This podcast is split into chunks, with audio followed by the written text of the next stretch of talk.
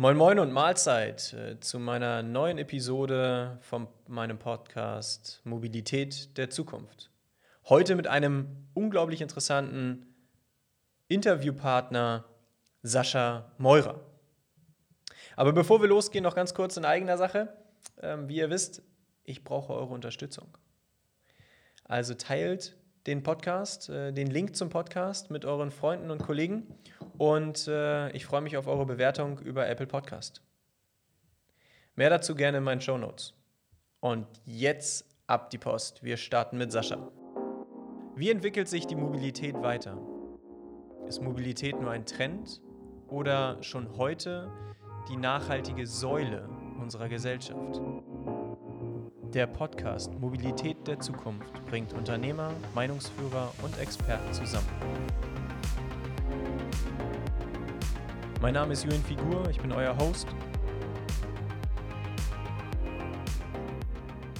Herzlich willkommen äh, zu der heutigen Episode und Vorstellung eines coolen Busunternehmers. Und äh, in dem Zusammenhang habe ich äh, Sascha Meurer mit dem gleichnamigen Busunternehmen Meurer Touristik eingeladen und äh, freue mich über ähm, ja, den schönen Austausch, den wir äh, gemeinsam haben werden und ähm, bin gespannt, was für Insights du so für mich hast. Ja, also mein Name ist Sascha Meurer. Ich bin 39 Jahre alt, führe seit zwölf Jahren die Firma Meurer Touristik und ähm, ja, es ist ein kleinerer Betrieb. Wir haben eigenes Reiseprogramm, haben aber auch sowohl Anmietfahrten als auch regelmäßige Fahrten. Also wir machen auch Behindertenverkehr, ganz kleines bisschen Linienverkehr, wobei das nur eine Linie ist. Und dann sind wir noch in der Tagespflege, also Senioren, ähm, Senioren von zu Hause zu den ähm, Seniorenheimen hinzufahren und wieder zurück. Sowas machen wir halt auch. Ja. Wie viele Fahrzeuge bewegst du, Sascha? Also insgesamt bewege ich äh, 17 Fahrzeuge und davon haben wir aber nur drei Reisebusse. Mhm. Wobei jetzt, ähm, wenn alles gut geht, haben wir demnächst vier. Weil ja, viele Leute sagen in der Krise reduzieren, aber ich sage, statt äh, rumzuheulen, sollte man lieber investieren. Sehr, sehr guter ja. Ansatz. Da bin ich vollkommen bei dir. Du hast es schon ja. angesprochen. Die aktuelle Lage ist natürlich nicht einfach.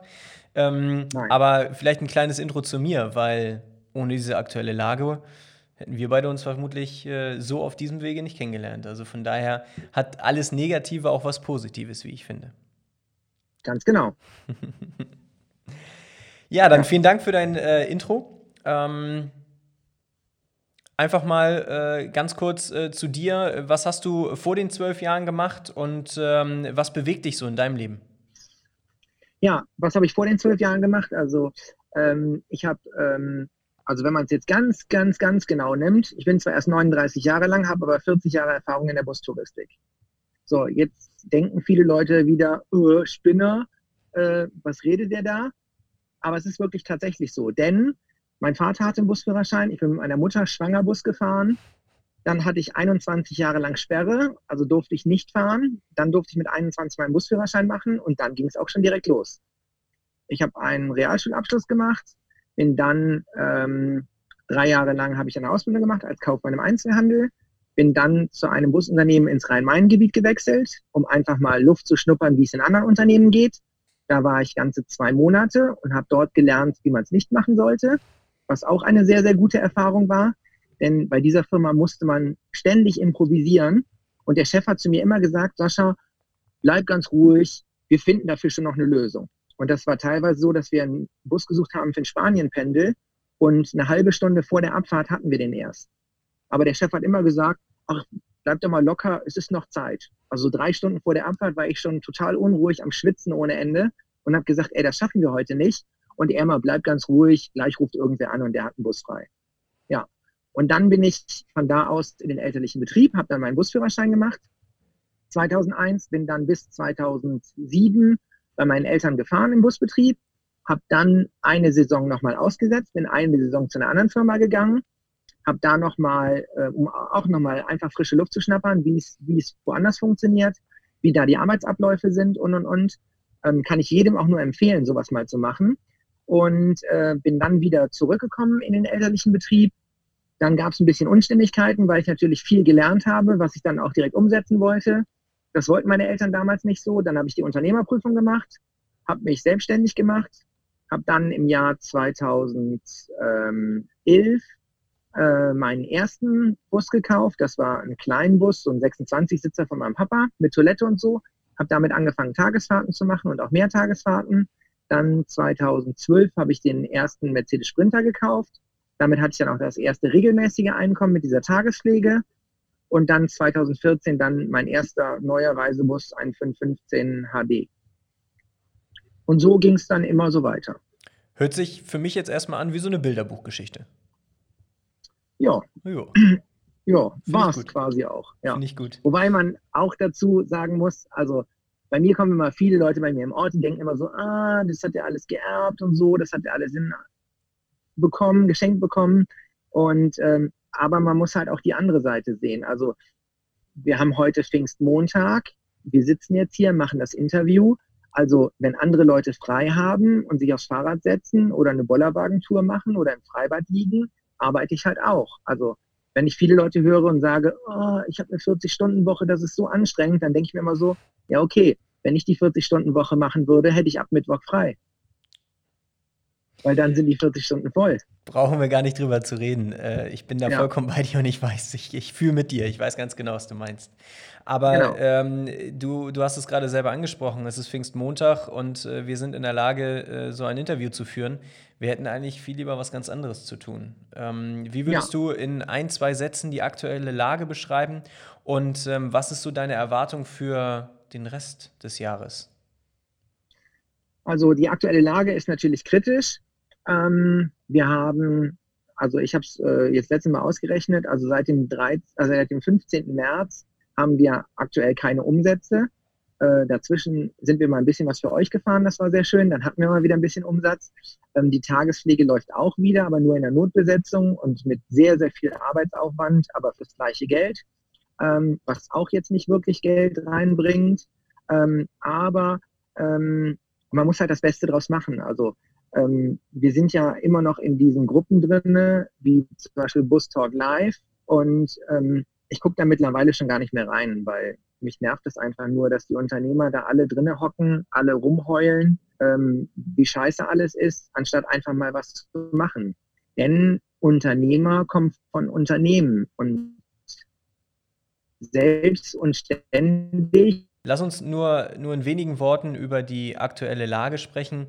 Ähm, viel ja. spannender ist eigentlich doch, ähm, was uns bis Ende des Jahres noch so erwartet. Was ist da so ja. dein, dein Ansatz? Ja. Also in der aktuellen Lage muss man natürlich auch vorausschauen und sagen, es bringt jetzt nichts rumzuheulen, denn Unternehmer kommen von Unternehmen und das heißt ja nicht umsonst selbst und ständig. Und aus dem Grund muss man halt einfach mal was tun. Und äh, wir haben in der Corona-Zeit, also gerade am Anfang der Corona-Zeit, habe ich mich schon hingesetzt und habe immer wieder auf dem, also bei mir im Büro lag ein riesengroßer Block und da habe ich immer drauf geschrieben, was mir so an Tagesfahrten oder an Mehrtagesfahrten eingefallen ist, habe ich immer da drauf geschrieben. Und jetzt, als wir am Dienstag, auf der Mittwoch auf der Demo in Düsseldorf waren, war für mich eigentlich, abends kam mir dann die gute Nachricht, dass wir wieder fahren dürfen seit Samstag. Und dann habe ich einfach meine ganzen Touren runtergeschrieben, habe die Termine dabei gepackt und habe mit den Restaurants gesprochen, mit den Hotels gesprochen und habe daraufhin unseren ersten Flyer für dieses, für jetzt den ersten Flyer nach Corona entworfen und ähm, habe damit auch am Samstag auf dem Wochenmarkt gestanden, habe den über so die sozialen Medien geteilt und wir haben schon die ersten zwei Touren ausgebucht. Toll. Sascha, also das erstmal äh, sage ich nicht einfach nur so, sondern das meine ich auch so. Ähm, toll, wie, wie innovativ, äh, vielleicht weniger innovativ, aber wie, wie positiv du an die Sache rangehst. Ähm, das das äh, sollte, damit solltest du viele, viele andere Leute mitreißen. Ähm, also das kann ich an dieser Stelle nur ähm, positiv erwähnen und ähm, möchte das auch an dieser Stelle. Äh, aber deswegen habe ich dich als meinen ersten Interviewgast äh, ausgewählt. Also von daher ähm, toll, klasse. Ein dickes, fettes Lob von meiner Seite. Ähm, die nächste Frage. Wie wünschst du dir äh, dein Leben ähm, in zehn Jahren? Was, was meinst du, was muss sich auf jeden Fall verändern? Also was sich auf jeden Fall verändern muss, ist einfach die Preisgestaltung im Anmietverkehr. Ähm, wobei die sich jetzt auch ändern wird. Also ich denke, dass, dass die Busse jetzt alle teurer werden und dass es nicht mehr die Unternehmer gibt, die einfach so unterirdisch fahren. Also ich sage immer, es gibt ja einen Taschenrechner und es gibt den Busunternehmer-Taschenrechner. Ähm, ich weiß nicht, wie man an diesen Busunternehmer-Taschenrechner drankommt. Der rechnet auf jeden Fall sehr merkwürdig. Also für das Geld könnte ich niemals fahren, aber viele meiner Kollegen machen das für das Geld. Und das ist halt wirklich schade. Und äh, man muss sich einfach viel weniger Stress machen. Also ich habe jetzt auch gemerkt in der Corona-Zeit, dass einfach, ähm, wenn man einfach mal hingeht und der Betrieb einfach mal drei Monate lang nicht funktioniert, dass man auch leben kann. Und das hat mir jetzt gezeigt, dass ich einfach hingehe und sage, okay, ich plane jetzt einfach mein, für nächstes Jahr jetzt, für dieses Jahr jetzt nicht unbedingt, aber für nächstes Jahr plane ich einfach zweimal zwei Wochen Urlaub ein und die nehme ich mir dann auch. Und wenn in der Zeit irgendeine Fahrt reinkommt, dann setze ich nicht darauf, dass das irgendein Aushilfsfahrer macht, ähm, weil wenn der dann krank wird, muss ich doch wieder meinen Urlaub abbrechen und zurückkommen, sondern ich sage einfach, okay, dann bleibt mein Auto halt einfach mal zweimal zwei Wochen stehen und fertig. Und das sollte eigentlich jeder mal so für sich entscheiden. Also entweder kriegt man dann die Reisegruppe umgestimmt, dass sie auf einen anderen Termin geht, oder ähm, die fahren halt dann mal ein Jahr mit jemand anders. Ja, und in zehn Jahren würde ich halt gerne weiterhin meine Firma haben, weiterhin so arbeiten, wie ich es bisher mache, vielleicht noch etwas lockerer werden, als es bisher schon ist und ähm, ja, gucken, was die Zukunft bringt. Also jetzt einfach so stur sagen, ich will jetzt in zehn Jahren Porsche fahren oder so, da bin ich überhaupt nicht der Typ für, weil also mein privates Auto ist so ist kürzer als mein Bus breit ist. Ich war im normalen Leben ein Smart 42. Äh, der ist 2,50 Meter lang, mein Bus ist 2,55 Meter breit. Jeder sagt, ey, wieso fährst du so eine Murmel? Und ich sage, ja, wofür brauche ich denn ein Auto? Ich sitze die meiste Zeit im Bus und fahre damit. Also alles cool. Finde ich, find ich toll. Also äh, gerade den, den kurzfristigen Ansatz, den du gerade erwähnt hast, dass du äh, dir die Erkenntnisse aus diesem Jahr überträgst in das nächste Jahr und sagst, hey, ich nehme mir einfach zweimal zwei Wochen Urlaub. Ähm, das tun wahrscheinlich die wenigsten Unternehmer ähm, in, der, in der Branche. Und äh, von daher äh, finde ich das äh, Chapeau, Hut ab, ähm, wie das Konzept dahinter aussehen kann und ähm, wie, wie äh, wir dich vielleicht auch äh, dahingehend unterstützen können, damit du deinen Urlaub wirklich genießen kannst und deine Kunden weiter bedienen kannst. Ähm, da können wir gerne äh, zu einem späteren Zeitpunkt nochmal eingehen und da vielleicht weitere, eine weitere Folge zu aufnehmen. Ähm, da komme ich nämlich im Grunde zu der nächsten Frage. Ähm, ist Digitalisierung ein Fremdwort für dich oder hast du da schon irgendwie Bock drauf? Nee, also Digitalisierung habe ich auf jeden Fall Bock drauf. Also man sieht es ja auch, wir haben, also ich habe direkt ähm, relativ am Anfang der Corona-Krise habe ich erkannt, dass wir was machen müssen, dass einfach Facebook voll war mit negativer, mit negativem Content. Und äh, wir haben jetzt gestern den 70. Post rausgehauen. Äh, wir haben jeden Tag quasi ein Corona-Posting gemacht. Das heißt, äh, das fing dann immer so an, Tag äh, 1 der Corona-Krise. Wir posten jeden Tag ein Reisefoto, um sie aus dem grauen Corona-Alltag zu um ihnen den grauen Corona-Alltag zu versüßen. Und dann haben wir halt wirklich jeden Tag ein Foto von einer Reise gepostet. Und das ist so eingeschlagen. Also wir haben teilweise, waren da Bilder dabei, die irgendwie 1400 Mal sich angeguckt worden sind, wo ich dachte so, äh, krass, ähm, damit hatte ich überhaupt gar nicht gerechnet. Und ähm, dadurch hat sich auch, sage ich mal, unser Netzwerk vergrößert. Also die Leute, die uns dieser Firmenseite folgen, waren am Anfang jetzt nicht so viele, aber durch diese Fotos, die wir gemacht haben, wurden es auf einmal immer mehr und mehr. Und als ich jetzt äh, vor ein paar Tagen den gelben Zettel gepostet habe, wo unsere Tages- und unsere Mehrtagesfahrten draufstehen, wurde dieser Zettel auf einmal 5500 Mal angeguckt. Und ich weiß nicht, ich glaube 46 Mal geteilt oder so, wo ich mir einfach denke, so krass. Also hätte ich nie mit gerechnet, aber so funktioniert es halt einfach. Wobei man halt wirklich sagen muss, dass meine Kunden eigentlich mehr analog immer noch unterwegs sind, ähm, wobei ich da merke, dass die auch immer mehr und mehr digitalisieren. Also wir haben auch teilweise Kunden, die sind 84, 85 und haben mittlerweile einen Facebook-Account. Ja, toll und zu sehen. Auch an die da muss man denken. Ja, absolut, vollkommen richtig. Äh, hol uns doch mal ganz kurz ab. Du hast ein paar Zahlen genannt. Ähm, mit wie vielen äh, Followern bist du gestartet und äh, wo stehst du heute bei deiner Kampagne? Ähm, Das weiß ich gerade gar nicht so genau. Also warte, ich kann es mal nachgucken. Nein, das brauchst du nicht. Okay, also es waren, also ich sag mal, es sind ungefähr ich schätze mal so um die 70 Prozent mehr an Followern geworden. Ja, Chapeau, Hut ab. Aber das ja. zeigt genau die, die Situation, ähm, womit wir im Grunde genommen eingestiegen sind. Ähm, alles Negative hat auch was Positives. Ähm, sonst hättest du vielleicht mehr dein äh, Lenkrad, dein Steuer in der Hand gehabt und hättest nicht die Möglichkeit gehabt, so kreativ über Facebook zu sein. Und ähm, deine Kunden werden es dir danken. Ja, wobei, also das, also ich sag mal, dieses Facebook-Posting, das kostet einen ja eigentlich keine Zeit. Also ich mache das auch so schon mal, wenn ich unterwegs bin, irgendwo auf Natur, dass ich einfach äh, ein Foto mache von da und einfach, um die Gäste neidisch zu machen und poste das bei Facebook und schreibe viele Grüße aus dem Salzburger Land bei herrlichstem Sonnenschein. Ich weiß, dass es zu Hause regnet. Nächstes Mal fahren Sie vielleicht besser mit uns. Finde ich genau richtig. So. Ich genau und richtig. das ist eine Sache, die dauert keine zwei Minuten, das Posting zu machen. Und das kann ich auch mal eben kurz, wenn ich irgendwo rumstehe, mal eben zwischendurch machen. Ja, ja meine, bei, dem, mal eben ganz, eh bei dem eben noch mal ganz kurz nebenbei, ähm, ist das bei, bei der Angebotserstellung oder ähm, Auftragserstellung ähm, systemseitig für dich auch so möglich? Ähm, jein. Also wir arbeiten mit einem Computerprogramm zusammen, was leider nicht Apple-fähig ist, also was man nicht online bearbeiten kann. Ähm, aber also ich mache halt alle Angebote noch selber und da mache ich es einfach so, dass meine Kollegin mir aus dem Büro die ganzen Sachen entweder per WhatsApp oder per E-Mail schickt, was an Anfragen reinkommt. Und dann bearbeite ich die von unterwegs aus und schicke ihr dann die Preise wieder zurück. Ja, ist, ist eine standardmäßige ähm, äh, Vorgehensweise. So habe ich es damals auch noch gemacht. Ähm, somit äh, bin ich gestartet.